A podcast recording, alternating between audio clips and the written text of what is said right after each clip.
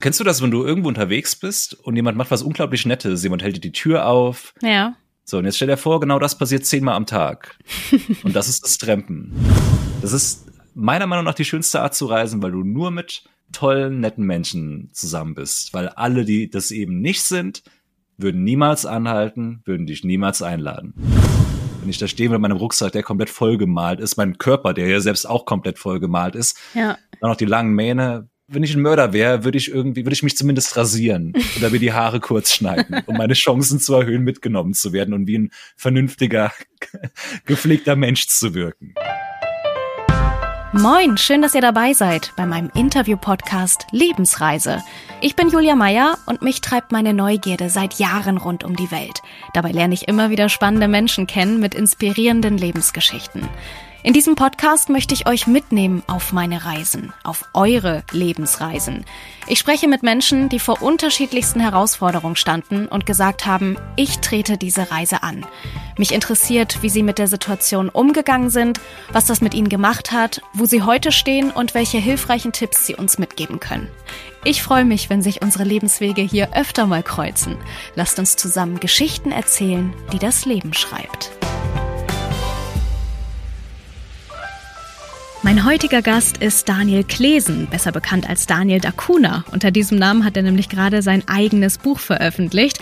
Anekdoten eines Beifahrers heißt das. Darin schreibt Daniel auf eine ganz sympathische Art über die letzten zwei Jahre, die er als Anhalter durch die Welt gereist ist. Von seinen Abenteuern erzählt Daniel eigentlich in seiner Bühnenshow. Das geht während der Pandemie jetzt natürlich gerade nicht.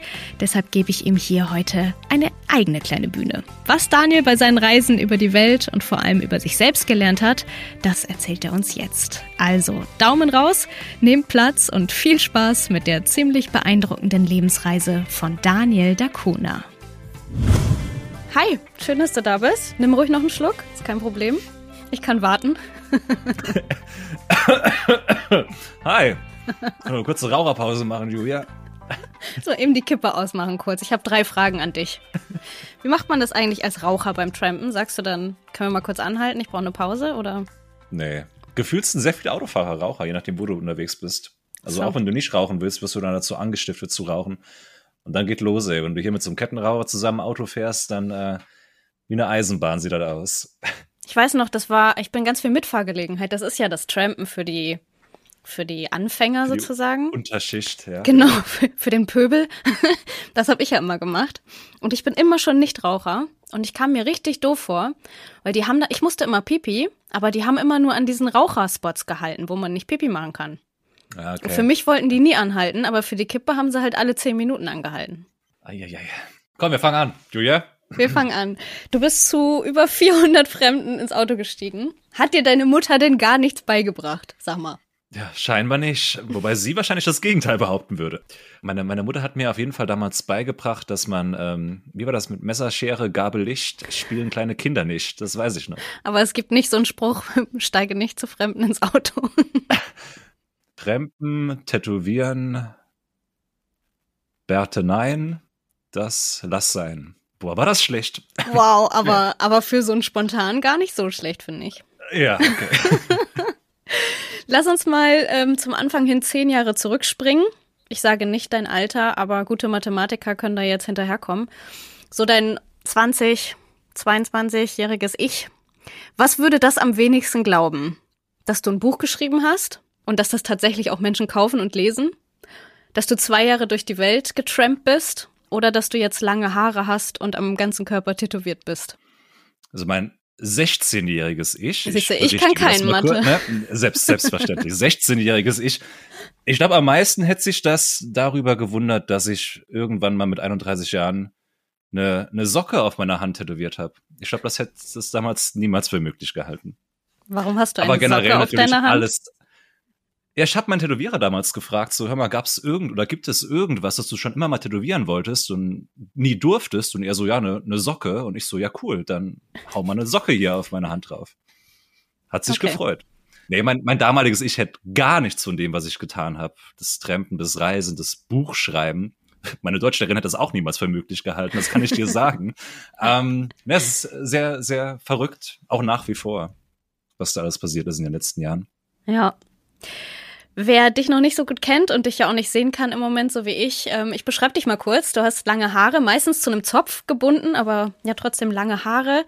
Voll, Vollbart jetzt auch nicht, aber doch schon Bart. Tattoos, wie gerade schon beschrieben. Optisch kannst du so ein bisschen mit Johnny Depp mithalten oder kannst dich ziemlich leicht in ihn verwandeln, wenn wir an Fluch der Karibik äh, denken. Jetzt stehst du da mit dem Rucksack am Straßenrand, hältst den Daumen raus. Hättest du damals, bevor du angefangen hast zu trampen, hättest du für dich angehalten? Ich hätte damals, bevor ich selbst getrennt habe, generell, glaube ich, nie für einen Tramper angehalten. Hab das, glaube ich, auch nie gemacht. Ich überlege, also wirklich fast nie. Wobei man dazu sagen muss, hier, wo ich lebe, im Saarland, ähm, gerade am, am, ländlichen Saarland, da siehst du keine Tramper. Und wenn das, wenn du mal Tramper siehst, dann ist es meistens nachts irgendwie, ne, Leute, die von der Kneipe heim wollen. Das ist ja immer schon so, so eine Gefahrenquelle. Jetzt mhm. nicht im mhm. Sinne von der, der bringt mich um, sondern im Sinne von, ähm, ich muss morgen drei Stunden mein Auto reinigen. Ja. Aber nee, ich hätte, ich hätte, ich hätte niemals angehalten für einen Tremper. Wobei, ich habe doch, ich habe einmal einen Tremper mitgenommen. Und das war so eine, eine, eine schlechte Erfahrung. Das war ein sehr unfreundlicher junger Mann, mhm. der dann äh, irgendwie, der ist eingestiegen und hat dann innerhalb von 20 Sekunden angefangen zu telefonieren und hat darauf bestanden, dass ich die Musik ausmache und hat sich dann am Ende noch da, darüber beschwert, dass ich ihn nicht noch drei Kilometer weiterfahren kann. Ah ja. Ja, also falls ihr mal trampen wollt, bitte tut das nicht. genau. Alles, was er gemacht hat, tut es einfach nicht. Was glaubst du, denken die Menschen, die dich so am Straßenrand stehen sehen, als erstes von dir, wenn man dich noch nicht kennt? Ich glaube, und äh, das hilft mir sicherlich beim Trampen, dadurch, dass ich mittlerweile so viele Eigenschaften vereine, die eigentlich nicht gut sind für Tramper, aber durch diese, durch diese Mischung wirklich wie ein Reisender, wie jemand, der schon lang unterwegs ist. Und ich glaube, das hilft nochmal dabei mitgenommen zu werden, weil klar, Leute sehen dich, du hast natürlich diesen Sicherheitsfaktor für den Fahrer auch, ne, halt dich an, sieht ja aus, als würde mir was tun, aber auch den, hm, sieht der aus, als hätte er schöne Geschichten zu erzählen. Und ich glaube, dieses Klientel spreche ich an. Wenn ich da stehe mit meinem Rucksack, der komplett vollgemalt ist, mein Körper, der ja selbst auch komplett vollgemalt ist, ja. dann noch die langen Mähne. Ich glaube, die Leute haben vielleicht noch ein bisschen Angst, dass ich rieche, aber ansonsten sieht man mir, glaube ich, an, dass ich schon ein bisschen länger auf den Straßen dieser Welt unterwegs bin. Und das meinst du schafft eher ähm, Zuversicht als als Angst?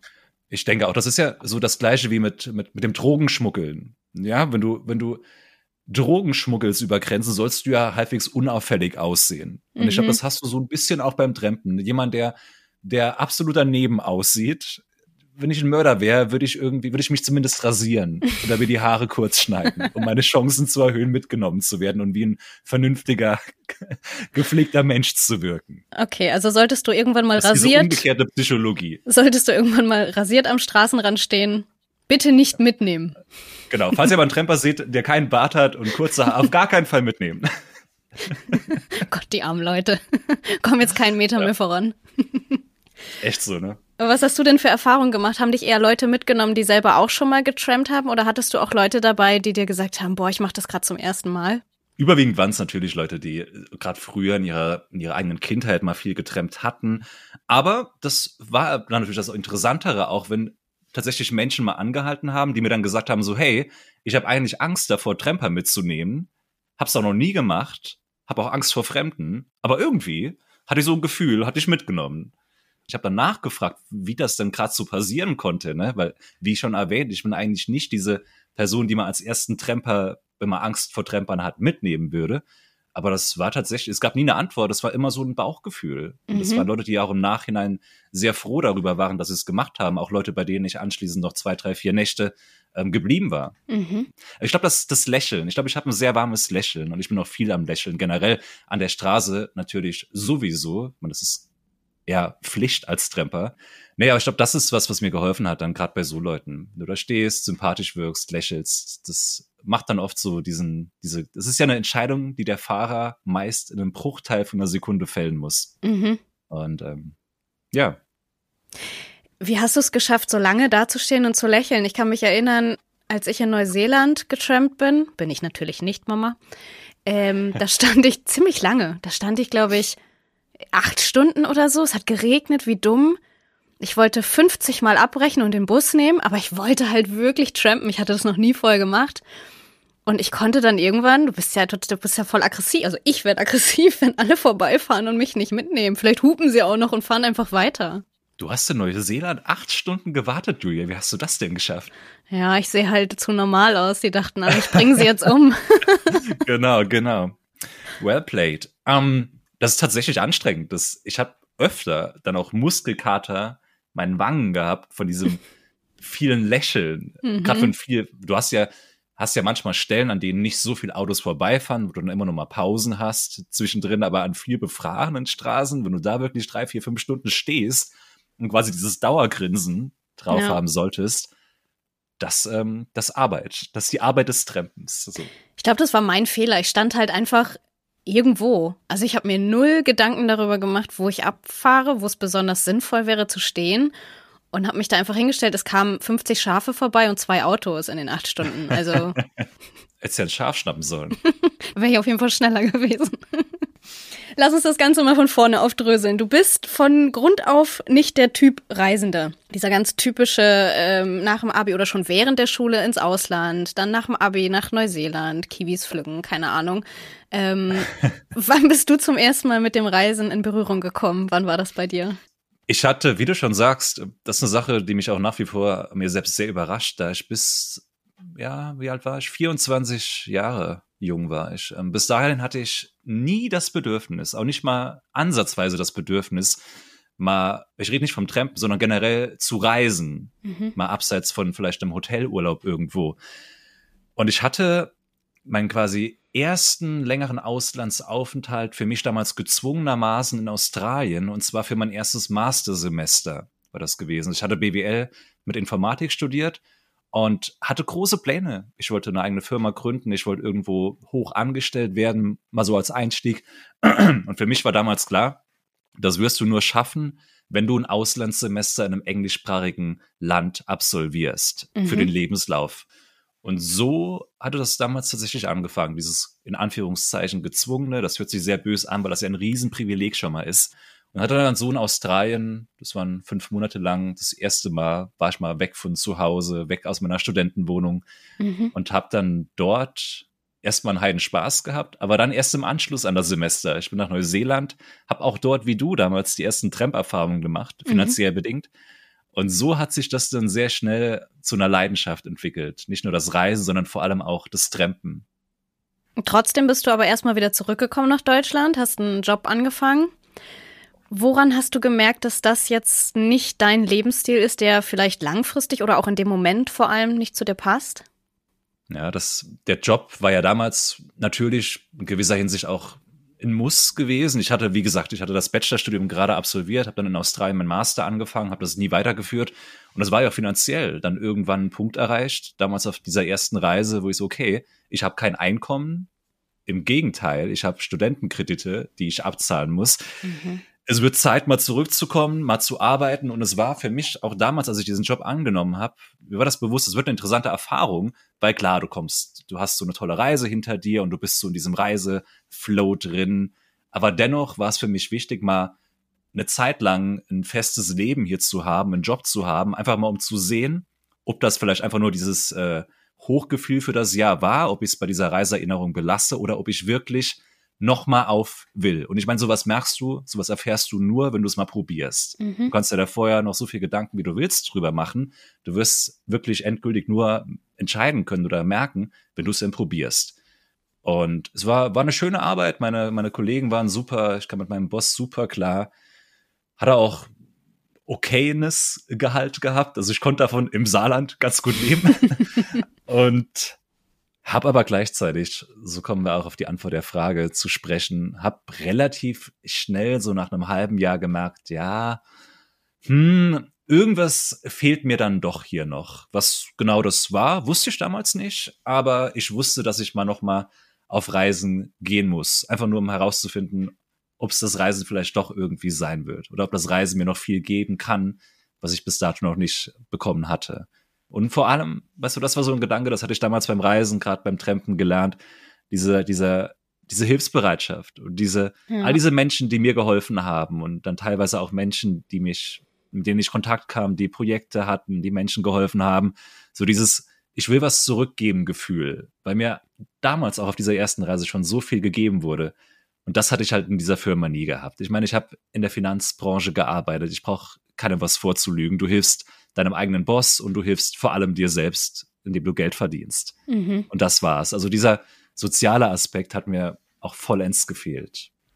Du hast dann deinen Job gleich ganz gekündigt und hast nicht irgendwie ein Sabbatjahr oder wie das ja heute so schön heißt, genommen, ähm, sondern bist zu Open End losgefahren. War das für dich ein Schritt, der dir schwer gefallen ist oder war das eine total normale Konsequenz sozusagen aus deinen Gedanken? Vielleicht wäre das eine Option gewesen damals, wenn es das gegeben hätte bei mir in meiner Firma. Wenn ich meinem Chef gesagt hätte, ich hätte gern einen Sabbat, ja, dann hätte er gesagt, du hast sie nicht mehr all. Ich meine, was er, was er so auch gesagt hat, als ich ihm vom Trampen erzählt habe. Aber das, das, wär, das war nie eine Option gewesen. Mhm. Ähm, er hat damals schon gesagt, hör mal, Daniel, ich meine, du hast sie nicht mehr alle, okay, ne? Aber wenn du, wenn du irgendwie ne, nach ein paar Monaten merken solltest bei dem Reisen, dass es doch nicht das für dich ist, du hast jederzeit noch mal einen Platz hier. Er hat mich wirklich gern gehabt. Mhm. Ein Sabbatjahr ist gut und schön, aber ich wollte quasi diese komplette Freiheit haben, zu sagen, ich mache das jetzt länger, ja. ich mache das jetzt fünf Jahre oder wie lang auch immer. Ja, war bei mir genauso. Dein Chef hat also ganz gut darauf reagiert. Wie hat denn dein Umfeld darauf reagiert? Ich kann mir gerade so bei Müttern und auch Vätern, aber in meinem Fall auch mehr die Mutter vorstellen, dass das ist ja eine Sache, wenn man ins Ausland geht und irgendwie sagt, hey, guck mal, da erreichst du mich, da bin ich jetzt das nächste Jahr, auf der und der Farm arbeite ich. Oder als wenn du mhm. sagst, ich stelle mich an die Straße und äh, guck mal, was passiert und wem ich so begegne. Meine Mutter, klar, das, das große Problem, abseits davon, dass die meisten Eltern die Kinder lieber um sich herum haben, als irgendwo in Usbekistan am Trempen, aber klar, meine Mutter ist auch eine Person, wie denke ich viele, die das Trampen generell sehr eng mit Gefahr verknüpfen. Und du willst natürlich nicht, dass ein Kind sich in Gefahr begibt. Mhm. Und du kannst da so viel, du kannst versuchen, dagegen zu wirken, indem du natürlich Geschichten erzählst. Sie sagt meiner Mutter, hör mal, das Trampen ist ungefährlicher, als was ich damals in Kaiserslautern, da wo ich studiert habe, nachts um vier Uhr mit fünf Promille gemacht habe. Ja, mhm. das sind, das sind die Situationen, wo was passieren kann. Sie war froh, dass ich Spaß hatte bei dem, was ich gemacht habe. Hat sich aber natürlich dennoch, oder das tut sie auch nach wie vor, bin ich mir sehr sicher, immer gewünscht, dass es dann doch irgendwie nochmal, ne, irgendwas Klick macht in meinem Kopf und ich sage, hey, ja, war alles schön und gut, aber noch so ein, so ein Haus hier im Dorf mit einer Frau und Kindern wäre doch auch was Tolles.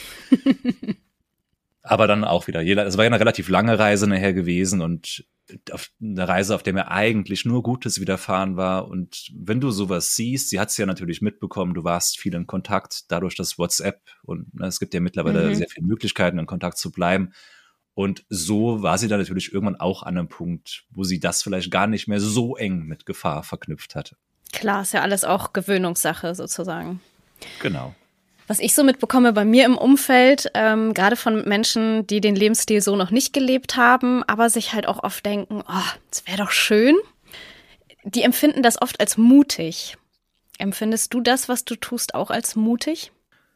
Ich muss dir sagen, für mich selbst persönlich ist Mut die Eigenschaft, die es auszeichnet, dass du etwas tust, bei dem du was zu verlieren hast. Also so ein großes Risiko quasi eingehst und das dennoch tust. Ich hatte damals eine, eine Frau getroffen aus Venezuela, die hatte ich in Österreich getroffen, die Gliana, ganz tolles Mädchen. Und die war aus Venezuela raus, um zu reisen, um sich eine neue Zukunft aufzubauen irgendwo. Und die hätte, das war damals leider auch die Zeit, in der dann der, die Kriege, die Unruhen ausbrachen in Venezuela. Das war Mut, weil sie hätte nicht einfach mal so ne, schnell sagen können, naja, ne, Reisen schön, aber naja, kein Bock mehr.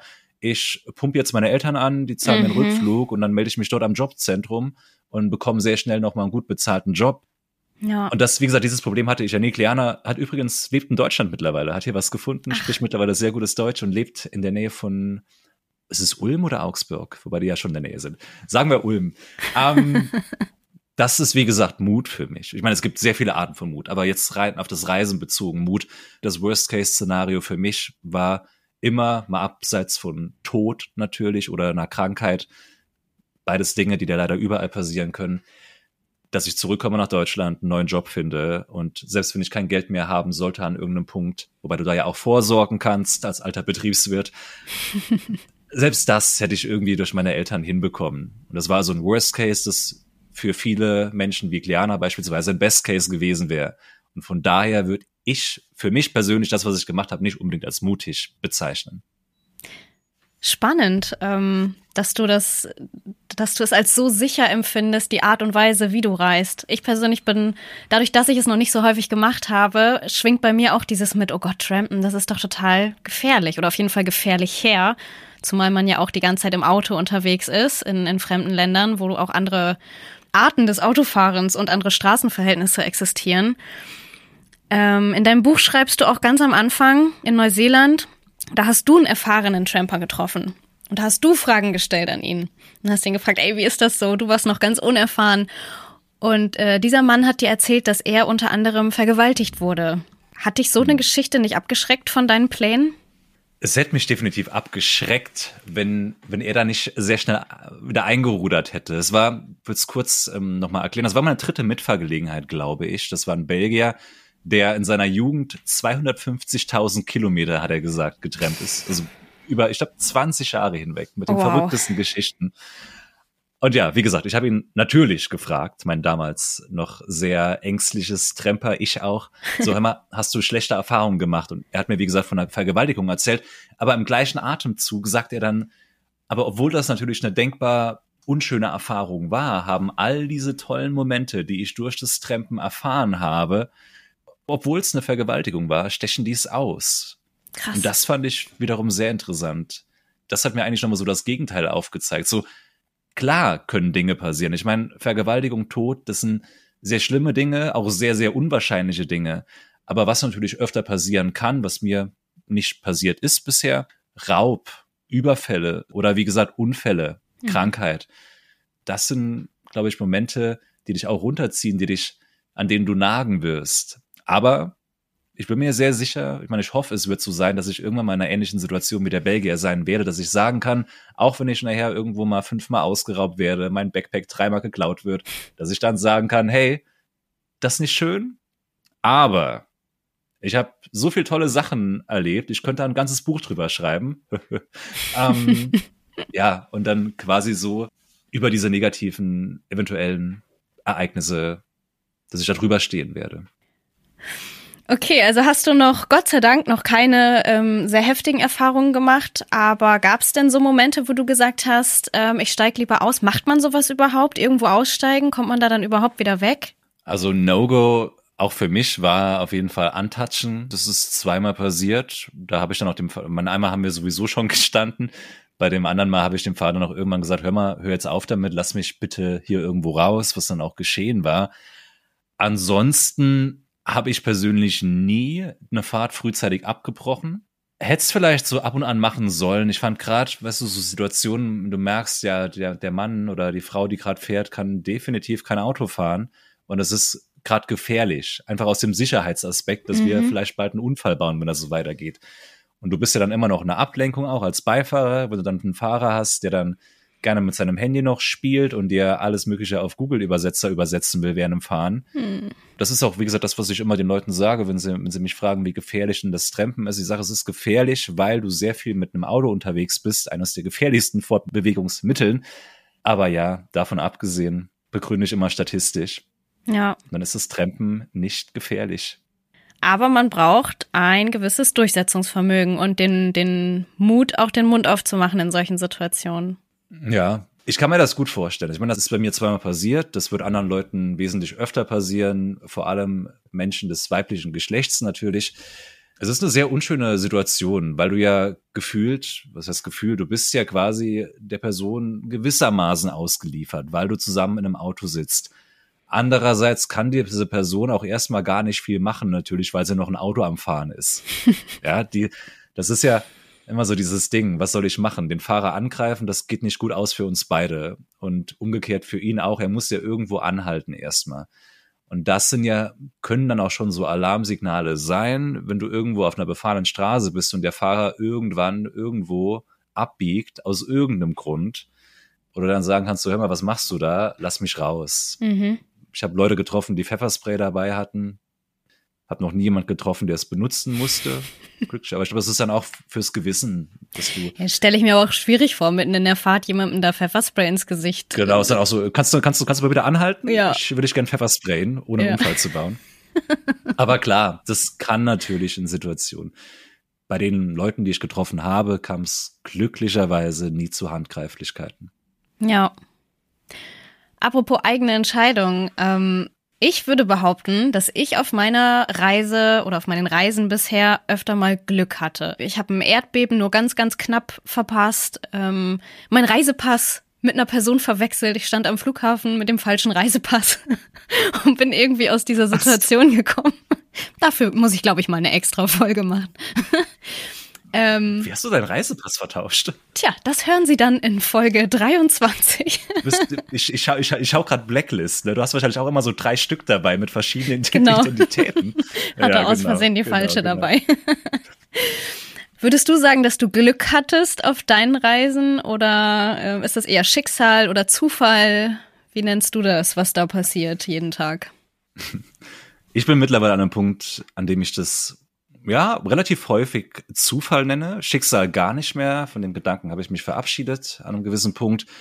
Glück, so nennen das meine Freunde. Wenn du dann nachbohrst und fragst so, warum sagst du, ich habe extrem viel Glück?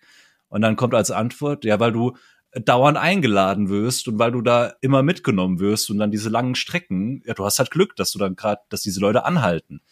Ich so, okay, das ist also Glück für euch. Etwas, das passiert, weil du es drauf anlegst. Ich meine, ich Mhm. hätte diese Situation ja niemals, wenn ich mich nicht aktiv an die Straße stellen würde und trampen würde. Mhm. Ne, Ich meine, wenn du, wenn du, wenn du Lotto gewinnst, dann hast du, dann hast du Glück. Okay, das ist eine sehr niedrige Chance, dass du was gewinnst, obwohl du da ja auch aktiv was leisten musst. Du musst in so einen Lottoladen gehen und musst dir so ein überteuertes Ticket kaufen. So, dann kannst du gewinnen. Zu, mit eins zu, weiß ich nicht, wie viel Millionen Chance. Ich habe mich an eine Straße gestellt und ich würde behaupten, dass die Chance, von einem x-beliebigen Auto mitgenommen zu werden, eins zu, ah, vielleicht 200, 250, Mhm. ich kann es ja nicht genau sagen, aber das könnte man sich ja theoretisch errechnen, wenn du wirklich mal alle Autos, die vorbeifahren, mit, mit, deinen, mit deinen Liften so teilen würdest. Mann irgendwie. schon, ich nicht, aber Ah, ja. Fürs nächste, fürs nächste Buch. Ah. Nächste Reise wird alles auf. Muss ich mir so eine. Die, kennst du das, wenn die, wenn die in den Kirchen stehen und diese, diese komischen Klicker haben, um zu zählen, wie viele Leute in die Kirche gehen? Schön, dass dir da die Kirche einfällt. Mir fällt als Norddeutsche ja gleich die Fähre ein. Ne? Ah, gibt's, gibt's im Saarland nicht. Kennen wir nicht bei uns hier. Verstehe. Alle Gedanken fürs neue Buch, die hier im Podcast entstehen, sind gleich Copyright by me übrigens, ne? Krieg ich gleich ein paar Euros für ab. Grüß, ich grüße dich am Ende ganz lieb, Julia. Yes. Also wie gesagt, das ist eine Sache, die passiert relativ oft. Das ist für Leute, die der Meinung sind, dass das Trampen nicht funktioniert, dann ist es natürlich Glück. Oder für, für Menschen, die der Meinung sind, dass die Menschheit unfreundlich ist, dass man nirgendwo eingeladen wird. Für die ist es Glück, dass du dann wie ich 135 Mal eingeladen wirst. Aber für mich, für jemanden, der weiß, dass es eben nicht so ist, ist es ja kein Glück. Ja. Das ist ein, öfter mal ein Zufall, wenn du wirklich dann jemand hast, der dich 2000 Kilometer mitnimmt. Das kann man vielleicht auch Glück nennen dann in dem Fall. Das sind so Sachen, wo du sagst, okay, das ist gerade ähm, nicht Ja. normal, dass du so eine lange Mitfahrgelegenheit hast oder dass du vielleicht den coolsten Mensch ever gerade zufällig kennenlernst beim Trampen. Leute verwechseln das mit dem Glück. Oft Glück ist, wenn du, wenn dir irgendwas völlig Unerwartetes passiert, ohne dass du irgendwas dafür tust. Mhm. Wenn du auf einmal 50 Euro vor dir findest auf dem Boden, dann ist es Glück, weil du dafür nichts gemacht hast. Wenn du dich aber aktiv irgendwo hinstellst oder mit einem vollgepackten Backpack-Rucksack da rumläufst, jeden Mensch freundlich anlächelst, wenn dann jemand zu dir kommt und dich fragt, ey, was machst du denn hier? Bist du am Reisen? Wenn du dich dann nett artikulierst und dir ein schönes Gespräch habt, dass diese Person dich dann vielleicht einlädt, mit nach Hause zu kommen, dann ist es kein Glück, dann, dann ist es schön, dann ist es menschlich und dann ist es, ah, toll. Merkst du, wie lange ich schon nicht mehr eingeladen wurde? Von mir wurdest du eingeladen in einen Podcast. Ja, Da hast du aber Glück gehabt. Apropos eingeladen. Du hattest ja das Glück, auf Reisen öfter eingeladen zu werden. Nein, du wurdest öfter eingeladen, du hast auch Geschenke bekommen. Ähm, man hat die Fähre-Kosten für dich übernommen, was ja dann auch mal locker ein Fuffi ist, irgendwie in Skandinavien. Ähm, was war das? Fische, die du geschenkt bekommst? ich habe mal einen, ja genau einen Lachsfisch geschenkt bekommen, so einen drei oder vier Kilo Lachsfisch. Ich wollte gerade sagen, wir sprechen jetzt nicht von einem Lachs aus der Tiefkühltruhe, sondern von so einem Riesenteil. Das Foto ist so witzig, wie du mit dem Lachs unterm Arm Lachs, geklemmt durch Riga läufst mit deinem Backpack auf dem Rücken. Dinge, die passieren, wenn man per Anhalter reist. War das für dich leicht, sowas anzunehmen? Ich kann mir vorstellen, dass ich, dass ich immer sagen würde, nee, komm, lass, du hast mich schon mitgenommen. Man lernt auf jeden Fall, Geschenke zu akzeptieren. Also du versuchst es natürlich trotzdem verhältnismäßig zu machen. Du, du, du merkst ja, ob die Person, die dir gerade was schenken will, sehr arm ist und ob die dir gerade was schenken will, was sie wirklich nicht machen müsste. Oder wenn sie dich einladen will und sie dann unbedingt das Essen bezahlen will, weil das ihre Kultur als gastfreundlich bezeichnet dann kannst du trotzdem nicht abschlagen, weil das sehr unhöflich ist, aber du kannst dir natürlich überlegen, ob du das irgendwie anders zurückgeben kannst. Jetzt nicht monetär. Dass du vielleicht sagst, so, okay, ey, das war sau nett von euch, ähm, pass mal auf, ich lade dich in drei, vier Stunden, gehen wir zusammen essen, dann bezahle ich aber, oder ich habe noch irgendwas Cooles in meinem Rucksack, das ich dir kann, geben würde, dass du so versuchst, irgendwie ne, das Verhältnis zu wahren. Mhm. Du hast Leute in Skandinavien gehabt, die da wollte ich selbst bezahlen, die Fähre. Dann sagen die, hör mal, du bezahlst mir hier gar nichts, ich verdiene 50 Euro die Stunde.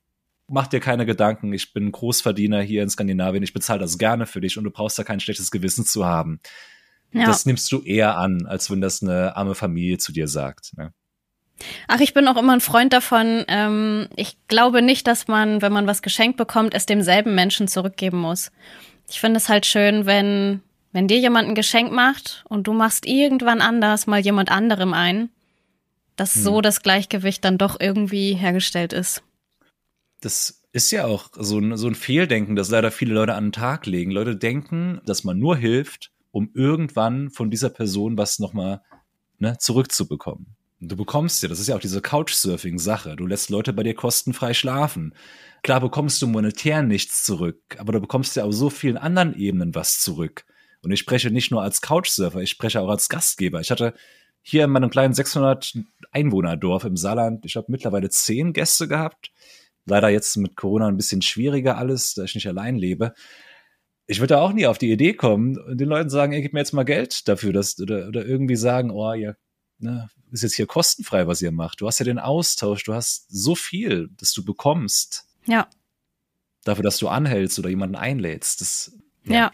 Ähm, du bist ja ganz offensichtlich mit sehr wenig Geld ausgekommen. Äh, wenn man per Anhalter unterwegs ist, dann mal Übernachtungen dazu kommen bei Menschen, ähm, die dich dann eingeladen haben. Wo hast du übernachtet, wenn du nicht eingeladen wurdest? Bist du ins Hotel gegangen oder? Ich hatte ein kleines Zelt dabei und da habe ich relativ oft, ich habe leider keine genauen Zahlen. Ich wollte mir das mal unbedingt zusammenrechnen, mal schauen, ob ich es noch hinbekomme. Aber ich schätze, dass ich in meinem Zelt boah, 60, 70 Nächte verbracht habe. Mhm. Das waren manchmal bei, bei Wanderungen vor irgendwelchen Wasserfällen oder irgendwo auf einem Berg. Das waren Orte, an denen ich unbedingt zelten wollte. Von nur aus dem Grund, dass ich da morgens gern aufwachen wollte und mir da abends gerne die Sterne anschauen wollte. Aber oft natürlich auch bedingt durch die Art der Fortbewegung, durch das Trampen, schläfst du irgendwo auf einer Raststätte neben Lkw-Fahrern oder irgendwo an einer Landstraße. Sobald die Sonne weg ist, macht das Trampen keinen Spaß mehr. Es funktioniert natürlich auch nicht mehr gut, sobald die Autofahrer dich nicht mehr erkennen können. Und bevor du dann da irgendwie bis morgens stehst und ja, dich dumm trempst, mhm. schläfst du halt in deinem Zelt neben der Straße. Du solltest natürlich geräuschresistent sein, um sowas zu machen. Aber das lernt man beim Trampen. Das stimmt. Ich denke da jetzt gerade, gerade in solchen Situationen an so Länder wie Israel, Jugoslawien, die ich vielleicht auch vorurteilsmäßig jetzt als unsicher abstempel. Kommt natürlich auch immer auf die Zeit an, aber hattest du sowas auch? Ich hatte definitiv, ähm, als ich los bin damals ein paar Vorurteile. Ich, ich schätze schon wesentlich weniger, als es viele andere haben werden, aber auch ich damals, der schon diese erste Reise gemacht hatte, hatte nach wie vor Vorurteile. Albanien war eins der Länder, in das ich eigentlich nicht wollte, weil in meinem Kopf doch irgendwo bei Albanien immer so ein bisschen Gefahr mitgeklungen hat. Ich schätze, es wird darin begründet liegen, dass mir irgendwann früher, als ich noch kleiner war, wir haben bei uns in der Nähe einen, einen Bahnhof, an dem er, so hat es damals gehießen, nachts nicht gehen sollte, weil da die Kosovo-Albaner immer rumhängen. Und mit ihren Messern und was weiß ich. Und mhm. das wurde damals gesagt, war ich noch jung und ich schätze, dass sich das irgendwo festgesetzt hatte. Und dann war für mich wohl, mein Kosovo-Albaner ist erstmal nicht unbedingt Albanien, aber davon abgesehen war Albanien und der Kosovo, das waren so Länder, die irgendwie so dieses, dieses, diese, diese Gefahr, mhm. ja, mit, mit Klingen hatten. Und ja, so hat sich das festgesetzt. Und ich wollte ja nicht nach Albanien. Und als ich dann Leute getroffen habe, immer mehr, damals in Kroatien und Österreich und Italien, die meinten so, Alter, gehst du noch nach äh, Albanien? Albanien ist eines der coolsten Länder hier in Europa. Ich so, wirklich? Und dann haben die Leute dir erzählt, wie freundlich die Menschen auch sind, wie schön das, was das naturmäßig zu bieten hat, Albanien. Mhm. Weil auch das, ne? Albanien, keine Ahnung, keine Vorstellung gehabt, ne? Und bin dann auch hin. Und was soll ich ja sagen? Das war eins der, der tollsten Länder, in denen ich war. Nicht nur, dass die Menschen fantastisch waren, es war auch landschaftlich phänomenal. Es ist ein Land, das viel mehr bereist werden sollte auch. Es erzählen ganz viele, die schon mal in Albanien waren. Da habe ich wirklich ja. noch nie was anderes gehört. Ich bin bei dem Gedanken, alleine unterwegs zu sein. Ich habe das ja auch eine längere Zeit gemacht. Klar, man ist, gerade als Tramper bist du ja nicht, nicht häufig alleine, aber sicherlich gibt es auch da ähm, das Gefühl von alleine sein. Hast du dich auch mal einsam gefühlt auf deinen Reisen? Ich glaube, gerade als Trimmer bist du sehr oft alleine. Außer du bist in Ländern unterwegs, in denen du mit den Menschen kommunizieren kannst. Das ist ja das große Problem. Du bist natürlich abseits davon, dass du öfter mal länger an der Straße stehst und dort ja, mehr oder minder alleine bist, hast du ja auch oft, gerade wenn du in Ländern unterwegs bist, in denen Englisch nicht gesprochen wird und du jetzt mhm. auch nicht gerade Russisch oder was auch immer für eine Sprache sprichst, hast du ja, obwohl du da nicht allein bist im Auto, naja, doch keine wirkliche Unterhaltung. Ich hatte das damals so der, immer dieser, dieser Höhepunkt an Einsamkeit, den gab es bei mir damals, als ich durch Sibirien getrennt bin, so durch die Hälfte ungefähr bis ins Altaigebirge. Und da hatte ich irgendwann auch mal so ein, so ein, so ein Tief, obwohl ich, obwohl ich, wo es mir eigentlich gut ging. Es war wunderschön, wo ich war. Ich habe mein Zelt aufgeschlagen, hatte perfekte Bergkulissen, überall waren Wildpferde unterwegs, aber dennoch hat irgendwie, hat sich das komisch angefühlt und habe dann mal auch viel drüber nachgedacht, warum das denn gerade so, warum es sich so angefühlt hat, wie es sich angefühlt hat. Und ich glaube, der Grund war, dass ich an diesem Zeitpunkt seit neun Tagen keine Unterhaltung mehr führen konnte. Ach krass. Außer von Hallo und ich komme aus Deutschland. Ja. Und das hat dann irgendwann doch ein Stück weit genagt. Ich sage mal, Einsamkeit ist mal was Schönes für eine Weile, aber irgendwann dann auch nicht mehr. Irgendwann fühlt sich Einsamkeit nach Einsamkeit an und nicht mhm. mehr nach, oh, ich habe gerade Zeit, um über mich selbst zu reflektieren das waren auch Momente, wo ich sagen muss, es kam drei, viermal vor auf meiner Reise, wo ich mich wirklich einsam gefühlt habe, dass ich gesagt habe, hey, ich äh, suche mir jetzt ein billiges Hostel raus und gehe mal noch mal ein Hostel und treffe da einfach noch mal ganz viele andere Reisende mhm. und habe mit denen die die typischen Hostelunterhaltungen und gehe dann abends wahrscheinlich einen trinken. Aber ja, das selbst das ist eine Sache, die die ich so beim normalen Reisen, die mir dann irgendwann sehr nervtötend wurde, aber die ich dann so bei dieser Art von Reise irgendwann auch mal wieder vermisst hatte. Ja. Aber das hast du dann gemacht für eine Woche und dann warst du auch nochmal froh, dass du beim Treppen deine Ruhe hattest. Zumindest war ich das. Ja, das ist ja das Schöne, wenn man sich äh, ja so anpassen kann. Ne? Du bist ja auch nicht immer alleine getrampt. Du bist auch mal zumindest ein, zwei, drei Situationen erinnere ich mich, glaube ich, aus dem Buch dass du mal mit mhm. ähm, einem Engländer länger am Stück gereist bist, mal auch mit einem Mädchen, meine ich, und dann war das nicht so ihr Ding. Ja, ja. Das ist auch so eine, eine Sache. Ich bekomme mittlerweile durch das Buch natürlich auch immer wieder Nachrichten von Leuten. Das ist dann meistens, sind das Menschen, die selbst gerade eine Reise planen, wo ich dann noch irgendwie versuche, irgendwas mitzugeben und so diese Unsicherheit zu nehmen, denn das ist meistens der Grund, warum sie dir dann schreiben, weil sie nach wie vor, obwohl sie schon am Plan sind, nach wie vor so eine, eine Unsicherheit verspüren Klar. Und versuchen, der irgendwie Herr zu werden, indem sie mit Leuten reden, die das schon gemacht haben. Und da komme ich immer wieder an den Punkt, wo ich sage, Leute, plan halt nicht so viel. Ich so, ja, ich, ich weiß ja nicht und ich weiß auch noch nicht genau, wie ich reisen will. Ich so, ja, ist doch schön, musst du ja auch nicht. Man fang an zu trampen, wenn du das Trampen probieren willst. Aber du kannst ja jederzeit sagen, ach, hör mal, nee, das gefällt mir nicht. Ich will jetzt anders reisen. Oder wie bei mir beispielsweise. Du, du profilierst dich ja nicht mit, das war eine Reise, die ich gemacht habe, in der ich ausschließlich getrennt habe. Mhm. Tue ich nicht, weil ich es nicht gemacht habe. Ich bin 98 Prozent getrennt, würde ich behaupten. Aber wenn ich jetzt mal irgendwo gestanden habe, das kam nicht oft vor, aber es kam vor, und du gar keine Lust hattest und kein Mensch anhältst, dann brichst du dir auch keinen Zacken aus deiner imaginären Krone, wenn du dir jetzt einen Local-Bus mal nimmst für eine, für, für eine Weile oder halt mal in einem Hostel übernachtest. Das ja. ist ja das. Du musst dich ja nicht auf irgendwas festsetzen. Mach das, das sich richtig anfühlt, probier gerne Dinge aus und du wirst sehr schnell merken, was so für dich die, die beste Art des Reisens ist. Ob es jetzt irgendwie eine ganz extreme Nummer mit ohne Geld oder keine Ahnung was oder eine, eine Fünf-Sterne-Dubai-Hotel-Nummer wird, was auch okay ist. Ne? Warum auch nicht? Wenn du dir das mhm. leisten kannst und du daran Spaß hast, tu das.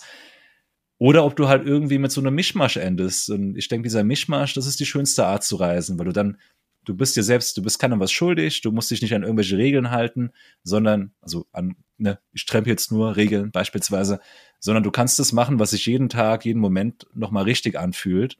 Und wenn sich eben 98 Prozent der Tage Trampen richtig anfühlt, dann hast du halt am Ende eine Reise, auf der du sehr viel getrennt bist. Ja. Hm. Wenn du jemanden überzeugen, jetzt nicht überreden, aber wenn du jemanden erzählen möchtest, was für schöne Erfahrungen du beim Trampen gemacht hast und was so für dich so die schönste, emotionalste, vielleicht lustigste, skurrilste Geschichte war, die du in deiner Zeit so erlebt hast, an was denkst du da als erstes? Hm, wenn ich das jemandem erklären müsste, kennst du hm, Kennst du, kennst du das, wenn du irgendwo unterwegs bist und jemand macht was unglaublich Nettes? Jemand hält dir die Tür auf, oder jemand fragt dich vom Nachbartisch, ob du noch Hunger hast, weil er die Pizza noch, noch ein Stück übrig hat. Ja, mhm. kennst du das? Ja. Das, das fühlt sich unglaublich toll an, wenn sowas mal passiert, oder? Ja. So, und jetzt stell dir vor, genau das passiert zehnmal am Tag. und das ist das Trampen. Das ist eine tolle Sache, weil jeder, der anhält, jeder, der dich einlädt, das mit so einer Herzlichkeit und Selbstverständlichkeit oft tut, die dein Herz erwärmt. Und das ist meiner Meinung nach die schönste Art zu reisen, weil du nur mit tollen, netten Menschen zusammen bist. Weil alle, die das eben nicht sind, würden niemals anhalten, würden dich niemals einladen. Das ist ein schöner Luxus beim Reisen als Anhalter. Super schön. Kann man sich gar nicht vorstellen, dass, ähm, dass der Satz Reisen per Anhalter und Luxus, dass das in einen, in einen Satz passt. Stimmt, ja. Das mal aufschreiben fürs nächste Buch. Wieder 10 Euro für mich. Tschaking. 10 Euro. Puh, du musst ja nachher mal noch mal, wenn das fertig ist, diesen Hilfs, äh, diesen Helfen-Teil ähm, vom Podcast anhören, liebe Julia. ich höre mir meinen Podcast nicht an. Ähm, trink was. Sag nix. ja, alles gut. Dass du dich optisch extrem verändert hast, das ähm, kann man unter anderem in deinem Buch sehen. Da hast du ein Foto mit drin von deinem Abi. Wenn man dich jetzt dagegen sieht, eine extreme, extreme Veränderung. Wie hast du dich denn innerlich verändert? Was hat das, diese Art zu reisen mit dir gemacht? Also ich würde behaupten, dass mal abseits von, von den Tattoos und Äußerlichkeiten hat sich vor allem so dieser, dieser Gedanke, wir haben über das Glück gesprochen, über ein anderes Glück, aber der, das, das eigene Glück, was Glück für, für jemanden selbst bedeutet. Und ich glaube, da hat sich durch diese ganze Reiserei am meisten geändert für mich ich meine, ich werde, das sind nach wie vor alles Dinge, die ich vermute, die ich noch nicht bestätigen kann. Ich bin ja noch nicht angekommen da, wo ich hin will. Aber damals Geld zu verdienen, ein Lamborghini zu kaufen, das war mein Plan.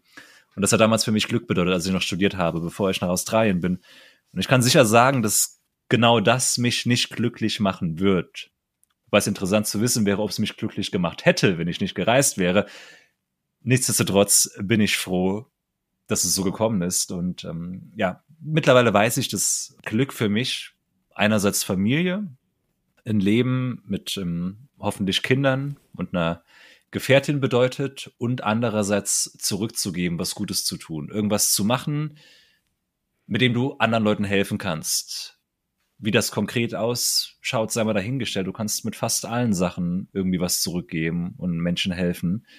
Und so stelle ich mir das vor. Und ich bin mir sehr sicher, dass genau das mich irgendwann glücklich machen wird. Was jetzt nicht heißt, dass ich momentan nicht glücklich bin. Ich bin extrem glücklich mit den, ähm, mit den Rückmeldungen auf das Buch und damit, dass diese Reisegeschichten anderen Menschen so viel geben können. Das ist ähm, fantastisch. Ja, absolut. Jetzt hast du gerade schon gesagt, ähm, du bist noch nicht da angekommen, wo du ankommen möchtest. Wo möchtest du denn ankommen? Wo soll deine Lebensreise noch hingehen? Ah, meine Lebensreise. Was für eine Überleitung, oder? Wahnsinn. Das ist echt eine gute Überleitung. Gelernt ist gelernt. Also der Plan ist momentan, der Ort ist erstmal relativ egal, aber der, der Plan ist, dass ich von Nord nach Südamerika trempe. Das soll meine finale Reise werden, wenn es nochmal möglich wird. Hoffentlich nächstes Jahr im Sommer. Und dann würde ich gern irgendwo in Südamerika Fuß fassen. Mein Daumen an den Nagel hängen. Irgendwo wow. in einem Land, wow, der war, der war hart. Ne? Der war so, richtig jetzt, hart. Jetzt, jetzt, jetzt, sind wir, jetzt sind wir, jetzt sind wir quitt, Julia. Ja, okay. Jetzt sind wir quitt. Aha. Ich will irgendwo leben, wo es heiß ist, warm ist das ganze Jahr über und irgendwo am Meer leben, an einem warmen Meer, nicht an der Ost- oder Nordsee, an einem warmen Meer. Das sind leider beides Kriterien, die man in Deutschland nicht erfüllen kann. Ansonsten hätte ich auch absolut nichts gegen ein Leben in Deutschland einzuwenden. Aber wie gesagt, das sind zwei Sachen, die, die für mich sehr wichtig sind. Ich mag das auch, mein Körper braucht es ein Stück weit. Und von daher, da ich jemand bin, der bei allem anderen relativ flexibel ist, bin ich mir sicher, dass ich dort irgendwo ein schönes, einen schönen Ort finden werde. Aber wie gesagt, wo genau das sein wird, kann ich noch nicht sagen. Und Aber was genau finden. du da machen willst, da kommt die Deutsche in mir hoch. Wie sparst du denn dann für deine Rente, Daniel? Was arbeitest du ja, denn? Das man muss erstmal das Rentenalter erreichen mit dem Lebensstil. Na. Das sind, weißt du, das sind alles, ich bin jemand, der Probleme nicht kaputt denkt.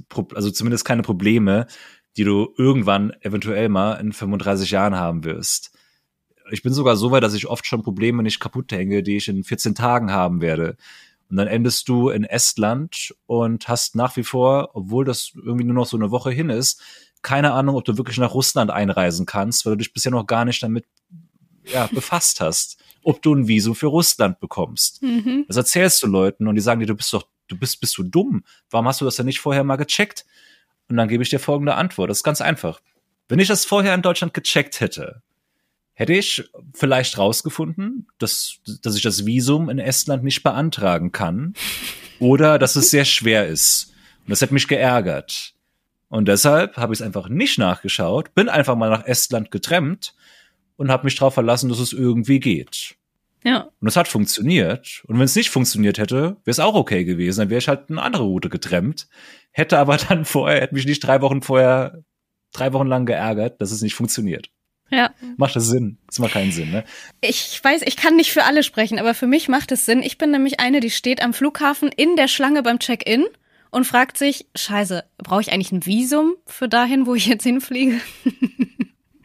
so bin ich halt drauf. Ja, das hat, das hat, hat auch ab und zu mal Nachteile natürlich. Du kannst dann, du landest dann auch mal irgendwo, ich, hab, ich war damals in Usbekistan und war quasi Schachmatt. Ich konnte nicht mehr weiter per Anhalter so. da ich keine Wiesen bekommen habe, weil ich hätte, ich hätte das vorher beantragen müssen aus einem anderen Land. Ich konnte nirgendwo mehr hin. es, gab, es, gab, es gab keinen Ausweg. Ich musste fliegen. Aber wie gesagt, auch das, dann, dann, weißt du, dann nimmst du das mit einem Lächeln und denkst dir so, ja, hättest du dich mal vorher informiert, Daniel. hätte, hätte. Hätte, hätte. Also vorher alles äh, klitzeklein vorbereiten ist kein Tipp, den du äh, potenziellen Trampern mitgeben kannst. Was sind denn so deine Tipps? Es ist ja nicht einfach nur an die Straße stellen und Daumen raus. Zumindest das Lächeln brauchen wir ja zusätzlich, haben wir schon gelernt. Ja, man weißt du, das ist auch schwer. Ich würde, ich würde Leuten nie empfehlen, sich vorher keine Gedanken zu machen, weil das ja den meisten Menschen Sicherheit gibt. Und warum solltest du Menschen davon abraten, etwas zu tun, das ihnen Sicherheit gibt? Mhm. Und, und sie damit darin unterstützt, ihr Vorhaben auch zu verfolgen ich, ich finde, man sollte auf keinen Fall hingehen, und das sage ich ja wirklich, tut das nicht, wenn ihr das vorhabt. Bucht euch nicht Flüge, mehrere von vor, vorhinein. Bucht euch auch keine zehn Unterkünfte. Tut das nicht. Seid nicht so deutsch. Ihr werdet überall auch last minute was finden. Außer jetzt vielleicht eine Sechs-Sterne-Villa irgendwo im Dschungel von Ubud in Indonesien keine Ahnung, vielleicht muss man da vorher reservieren. Okay, wenn ihr sowas vorher tut das.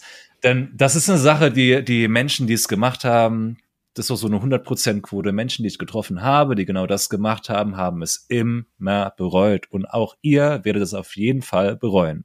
Ich habe das meiste Geld dadurch verloren, dass ich Flüge annullieren musste, die ich vorher gebucht habe. Ja. Ich habe am Anfang ja. vier Nächte gebucht Anders konnte ich es nicht. Ich wollte das auch machen, ne? Nichts buchen. Habe ich nicht hingekriegt, weil ich bin ja auch deutsch. Ich hatte vier Nächte gebucht. Ich bin nach einer Nacht abgereist, habe schon an Tag zwei meiner Weltreise habe ich schon Verluste gemacht. Danach ja. habe ich nie wieder irgendwas genau gebucht. Ich meine, ich verstehe das gerade am Anfang von einer Reise. Ich finde es auch absolut okay, wenn du für den Anfang ein paar Sachen buchst, um einfach diese Sicherheit zu haben, anzukommen auch. Aber wie gesagt, plant nicht länger als einen Monat. Meine Plan könnt ihr natürlich, aber bucht nicht im Vorfeld mehr als für den ersten Monat, weil ihr wollt dieser Reise oder was auch immer ihr vorhabt, ihr wollt dieser, dieser Sache nicht die Luft nehmen im Vorfeld schon, indem ihr diese Buchungen macht. Ich meine, klar ist es nicht, nicht, nicht fix, du kannst es annullieren, wie du schon sagst, aber dann, dann wirst du dich ärgern. Ja, Julia hat sich, du hast dich geärgert, Julia, ne? Ich habe mich doll geärgert. Ich habe mich geärgert über, über das Geld. Ich bin halt absolut kleinlich und, und wenn ich schon so günstig reise, dann will ich nicht das Geld dafür ausgeben, dass ich irgendwelche Stornierungsgebühren zahle. Das ist halt, das ist ärgerlich. Ja. Vor allem, vor allem zahlst du ja, zahlst du diese Gebühren ja an Airbnb oder an was auch immer oder Hostel World. Du hilfst damit ja keinem wieder. Ne? Ja, ja. Ist ja nicht, nicht, nicht mal so, als würdest du irgendwie dem, dem, dem Hostel irgendwas Gutes tun. Aber hast du denn Tipps zumindest für, man sagt ja für Backpacker Einsteigerland ist irgendwie Thailand, kann ich auch voll bestätigen, ähm, super easy da zu reisen. Was ist das Einsteigerland für Tramper, beziehungsweise wo sollte man auf gar keinen Fall trampen? So, normalerweise würde ich sagen Neuseeland, aber nach dem, was du da eben erzählt hast, Julia. naja, vielleicht sollte man sich an die richtige Stelle stellen. vielleicht an die richtigen Stelle. Ich, ich würde auf jeden Fall sagen, gerade zum Trampen ist Neuseeland und Norwegen sind fantastische Länder dafür. Georgien auch. Alles, immerhin zum Trampen ist es besser, je weniger ver, verzweigte Autobahnnetze oder was für immer eine Netze du hast. Ne? Immer in Neuseeland, du kennst das Südhalbinsel, ähm, du willst wieder nach Norden oder nach Süden und das willst du entweder an der Westküste oder an der Ostküste. Neuseeland ist so eine Carrera-Bahn. Das geht einmal im Kreis. Richtig, richtig. und von daher musst du da nicht irgendwo an der Raststätte stehen und die Leute fragen, ob die zufällig von der A3 auf die A4 und dann auf die A128 fahren, weil das dir helfen würde, sondern du fragst sie, fährst du nach Norden? Mhm. Schön dann kannst du mich mitnehmen. Ja. Und wenn du dann irgendwann abbiegst, weil du da irgendwo wohnst, lässt du mich an der Straße raus und von genau dort trempe ich weiter. Und die Straßen lassen das da auch mal, lassen das auch meistens zu, ne, in Neuseeland. Das ist dann die zweite Sache. Länder, in denen du an der Straße einfach so stehen kannst, sind natürlich wesentlich einfacher zu betrempen als Länder, in denen du an Autobahnen, Raststätten trempen ja. musst. Um, Norwegen ist genauso. Du, ne, du willst nach Norden oder nach Süden. Mhm. Und äh, das sind ausgebaute Straßen. Das sind beides Länder mit, denke ich, sehr niedlichen, äh, niedlichen, habe ich gesagt, niedrigen Kriminalitätszahlen. Auch eure Kriminalität ist aber niedlich. Die sind aber niedlich. Ne? Und gar nicht äh, trampen, was sind deine Erfahrungen da? Deutschland, weil total verzwickt und verzwuckt. Also ich habe am Anfang, habe ich mir das Leben genommen in Deutschland. Später, ich war ja ein paar Mal in Deutschland am Trampen gewesen, weil ich während meiner Reise routentechnisch immer mal wieder kurz zu Hause war. Und habe dann, wie gesagt, von am Anfang, ist eine Katastrophe, ich will hier nicht trampen, zu Trampen in Deutschland macht richtig viel Spaß und ist relativ einfach. Mhm. Aber dann, dann halt der vorbereitete Tramper. Leute ansprechen an Raststätten, eine Autobahnkarte dabei haben, zu wissen, wo Raststätten kommen, Leute gezielt zu fragen, Entschuldigung, fahren Sie zufällig nach Mannheim? Falls mhm. ja, da kommt vorher noch mal eine große Raststätte.